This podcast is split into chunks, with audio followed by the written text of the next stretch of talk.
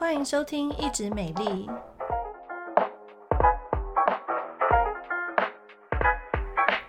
我是皮肤科蔡依珊医师，我是皮肤科胡一轩医师。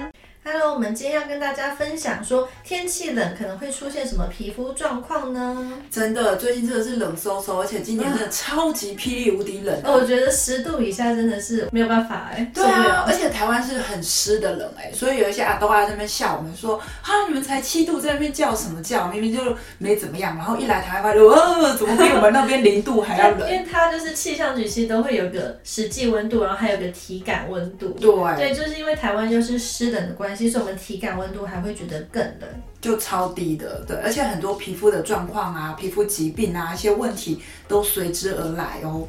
嗯、好，那我们先跟大家讲讲几个专有名词好了。第一个就是说。冻伤跟冻疮有什么不一样？嗯，就是冻伤的话，基本上是零度以下，就是水会结冰的时候才会发生的问题。那像前阵子就是刚变冷的那，就是超冷那几天，然后山上不是都下雪？如果大家说有真的是有上山追雪的话，还是要注意身体的保暖，因为你。处在零度以下的环境的时候，就是在一些你的末梢的地方，像是手啊、手指头、脚趾头啊，或者说像是你耳朵如果没有包好露出来，耳朵脸颊如果露出来的话，的确是有可能会冻伤的。对啊，以前就谣传说太冷的话鼻子会掉，耳朵会掉，那个应该是真的有可能。就例如说去攀越那个喜马拉雅，对，喜马拉雅山就常常说成功征服了。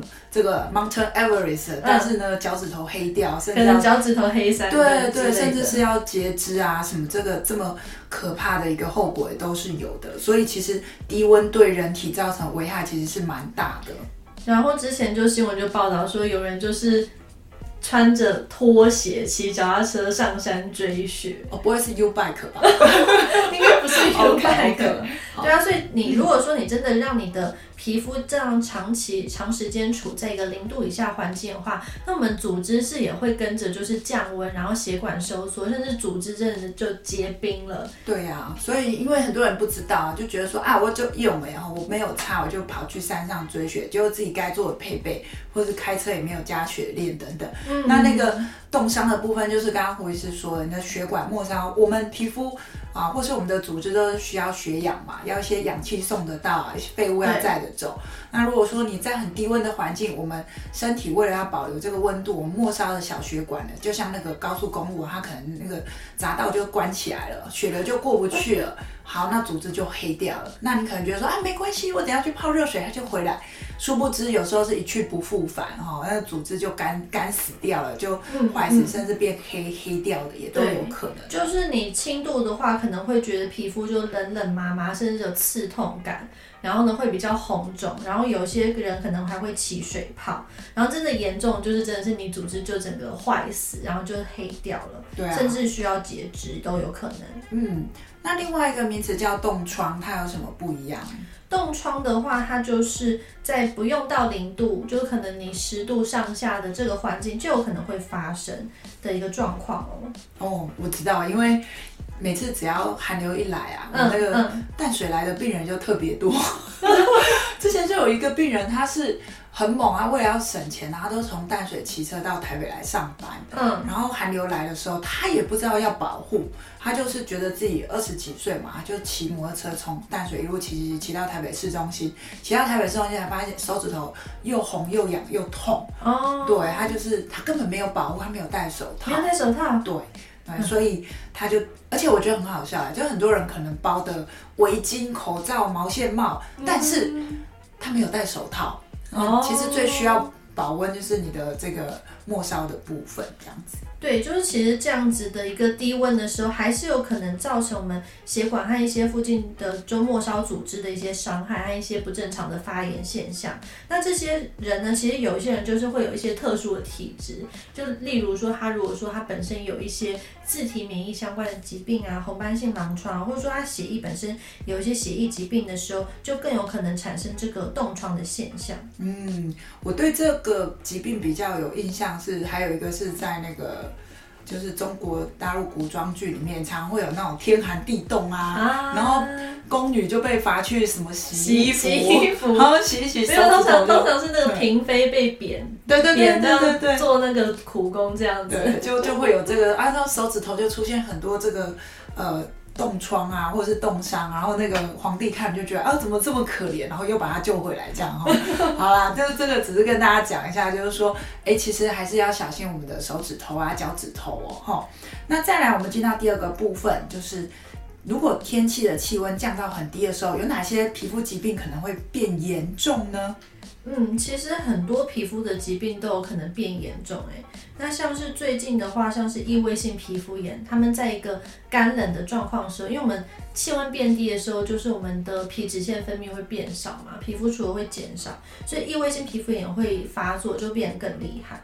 嗯，真的，所以他们也很可怜，夏天也也严重，冬天也严重。对啊，就夏天就是可能湿热，然后又出汗就很严重。结果冬天的话也是一波，就是可能会变严重的状况。然后一摸他们的皮肤，真的，我说很像青蛙皮或蟾蜍皮，就粗粗的一颗一颗的，就是非常非常的干燥。嗯、那想当然了，它一定是呃又红又痒，然后可能半夜会去抓，就会变更厉害。嗯嗯。嗯那那还有其他的疾病吗？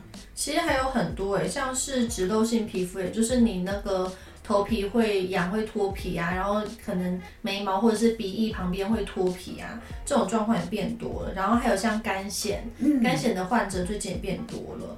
然后还有一个就是酒糟，嗯，酒糟的话，因为它是会跟一些你接触一些比较热的。东西会有关嘛？它、啊、现在天气那么冷，其实太冷的风去吹的时候，酒糟也可能会发作。然后结果呢，冷天你去喝热汤，那、嗯、喝到接触那个热汤的时候，酒糟也可能会变严重。真的，我前几天有个病人，他口罩一拿下来，我说：“哎、欸，你嘴巴旁边怎么红红一圈哦？原来他是酒糟的患者。”啊，因为天气冷，他在隔壁呢。这个喝了一碗热汤以后才来看诊，然后这个喝完热汤之后，那一圈热气就在他嘴巴旁边绕了一圈哦。嗯、所以其实，哎，真的哎，就是酒糟的患者，哦、而且很特别的是，我一问之下，我发现很多呃酒糟的患者，他们特别喜欢喝热汤哎。啊、是哦。对啊，因为有些人就是先天喜欢喝冰水，然后有些人就是口味喜欢喝热的，是，对，有不同。然后我发现，其实他们越不能喝，他们越想要去喝。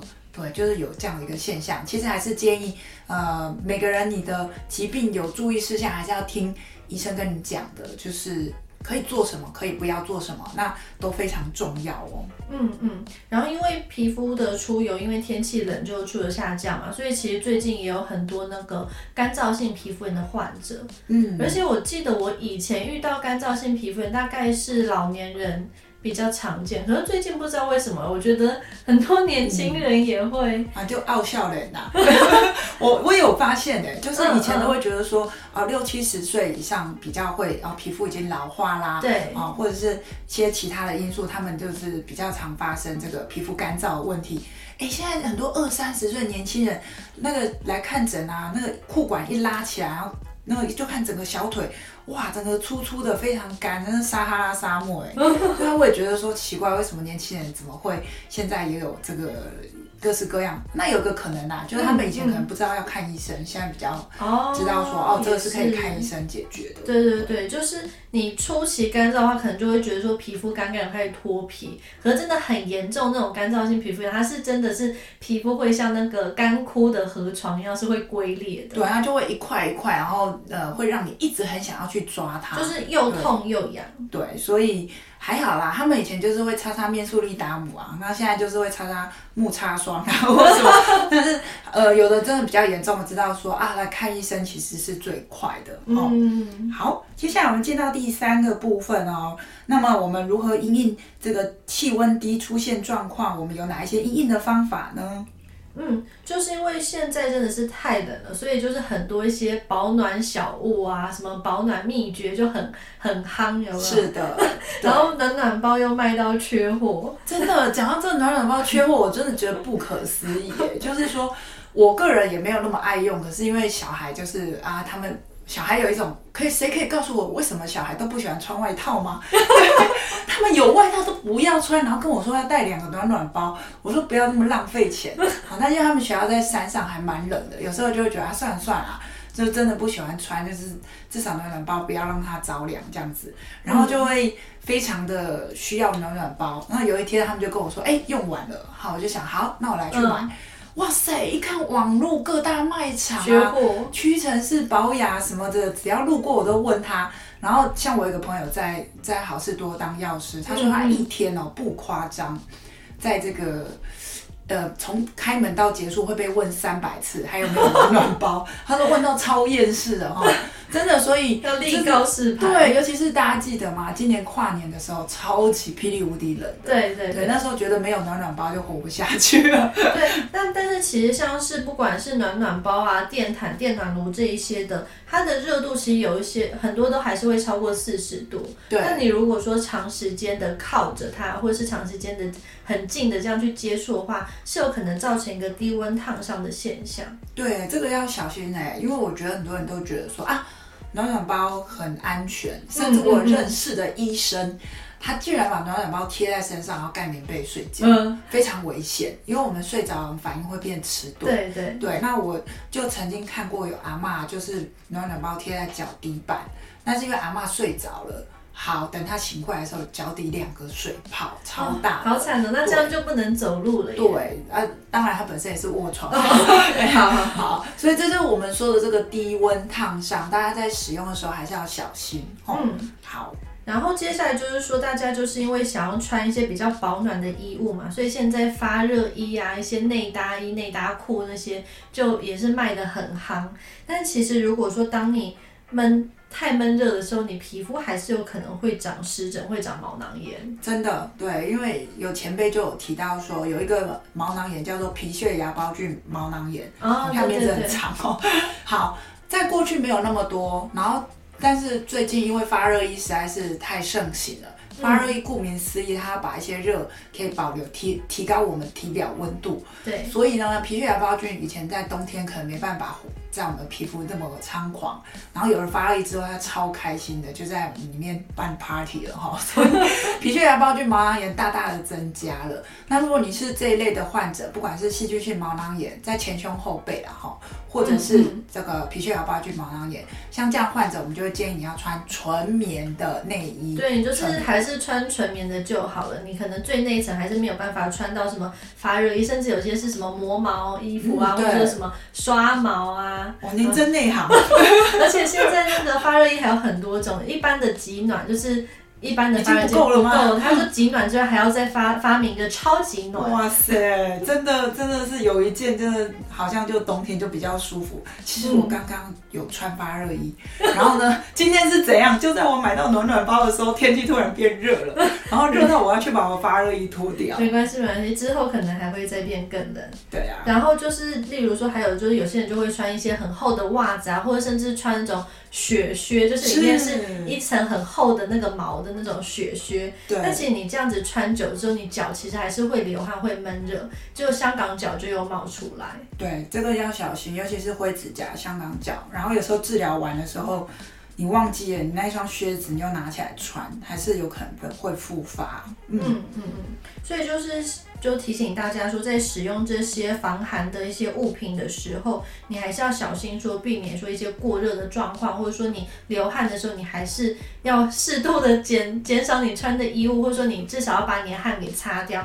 不要让湿湿的汗长期闷热在你的身体上面。嗯，讲到每次冬天很冷的时候，我就想到小没有没有小时候啦，我大学的时候同学跟我讲的笑话，他说他以前念书的时候啊，他的补习班老师，然后为了、嗯呃，我也不知道为什么这么省钱呢？就是呃太冷，然后买不起衣服，还把那个广告传单塞在衣服里面，有保暖的效果。哎、哦，那那不是那个就是闵子骞的故事吗？还是什么？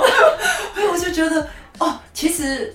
这个意义就是说，老师也是用这个洋葱式穿搭啦，只是他的洋葱是放那个广告穿搭。对，或者说现在一些羽绒衣其实就是用这种就是隔绝的效果，对，隔绝的效果，对，帮助你保留这个温度这样子。嗯，然后还有一个还蛮常见，就是大家因为太冷，然后去吃一些补补汤。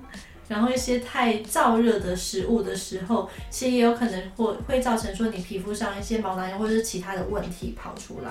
真的，像什么姜母鸭啦、羊肉炉啊、麻油鸡呀、啊、十全大补汤，然后吃完就大汗淋漓，就是、对对对，整个人都温暖起来了。尤其是像姜母鸭，有还强调纯米酒下去煮的，哦、就是不放水的。哦，是哦。像我我们有一次。那应该就是喝完你就有啊，因为像我有个朋友就说，他们家就是那个呃厨房阿姨就煮了一锅那个姜母鸭，然后呃全家就吃了以后就觉得，哎、欸，今天怎么这么暖和？可是怎么那么想睡觉？后来才发现就是说，阿姨把那个白兰地通通倒进去了，所以全家喝了以后都觉得，哇，今天那加我加这样子。醉倒。对，然后其实，在我们门诊最常看到有相关疾病是，就是之前的话就毛囊炎、丁啊发作。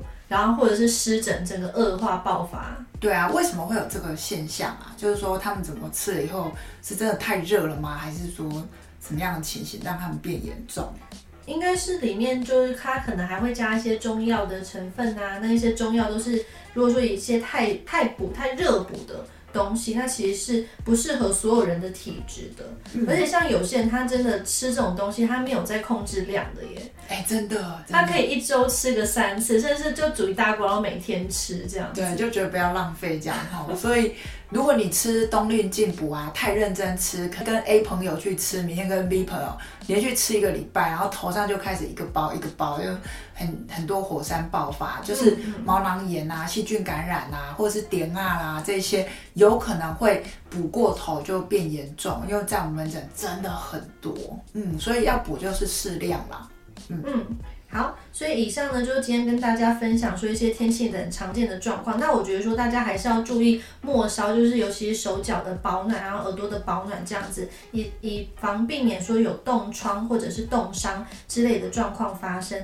那你如果说你本身就有一些皮肤的慢性问题的话，其实现在非常低的温度也是会造成说你疾病的加重。因此就建议这样子的患者，就是还是建议说要定期的回诊皮肤科去控制住你的病情。嗯，好，以上就是今天我们跟大家分享天气冷相关的皮肤疾病及保养常识哦。希望你喜欢我们今天的内容，也欢迎你分享给你的朋友。我们下次再见，拜拜，拜拜。